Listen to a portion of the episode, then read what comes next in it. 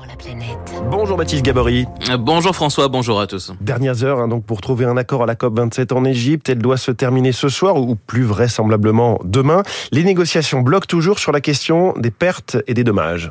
Oui, c'est le sujet brûlant de cette COP27, celui qui euh, monopolise les débats depuis maintenant près de deux semaines et qui n'est donc toujours pas réglé. Les pays du Sud souhaitent la création dès aujourd'hui d'un fonds consacré à ces pertes et dommages, c'est-à-dire aux dégâts, aux pertes qu'ils subissent déjà avec les catastrophes climatiques qui les touchent, hein, les inondations ou encore les sécheresses. Fanny Petitbon de l'ONG CARE est en Égypte depuis le début de la COP les petits États insulaires, euh, donc les petites îles du Pacifique, ont annoncé euh, publiquement qu'ils ne partiraient pas de Sharm el-Sheikh sans un accord euh, de création d'un mécanisme financier dédié aux pertes et dommages, et que s'ils n'obtenaient pas ça, eh bien, ils bloqueraient l'adoption d'un accord pour l'ensemble de la COP.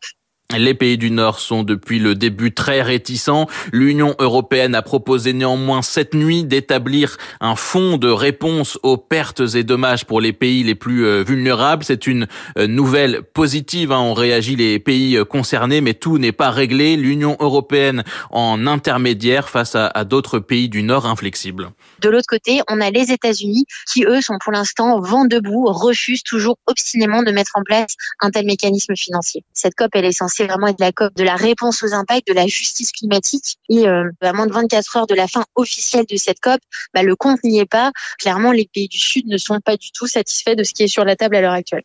Le tout dans un climat de défiance sur fond d'engagement financier non respecté ces dernières années par les pays les plus riches. Il y a eu toutefois des signaux positifs ces derniers jours. Selon Sébastien Treyer, il est le directeur de l'IDRI, l'Institut du développement durable et des relations internationales. Ce que le G20 a envoyé comme message, c'est le fait que la réforme des banques multilatérales de développement est quelque chose qui allait être soutenu par les plus grandes économies de la planète qui sont dans le G20. Le Fonds monétaire international, la Banque mondiale et les banques qui lui sont rattachées. Et ça, c'est un, des, des, aspects extrêmement importants demandés notamment par la première ministre de la Barbade pour répondre aux besoins financiers immenses euh, des pays du Sud. Et donc ça, c'est quand même un signal très important de prise au sérieux des demandes des pays du Sud. Autre enjeu de ces dernières négociations, le maintien ou non dans le texte final de l'objectif de maintenir le réchauffement climatique à 1,5 degré. Certains pays souhaitent revenir dessus car impossible à tenir. François Gémen, auteur du GIEC, présent lui aussi à Sharm el-Sheikh pour cette COP. On sait que cet objectif est difficilement atteignable, mais il est certain qu'y renoncer au milieu de cette COP27 apparaîtrait comme une baisse de l'ambition des différents gouvernements.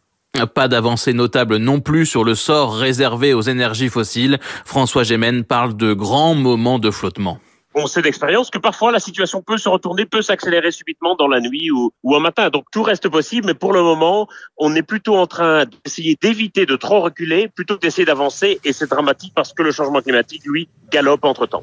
Le marathon diplomatique donc se poursuit et tout va se jouer euh, comme d'habitude dans les COP dans les prochaines heures. Merci, souvent c'est dans les prochaines nuits que ça se passe. Merci Baptiste Gabory, 6h57.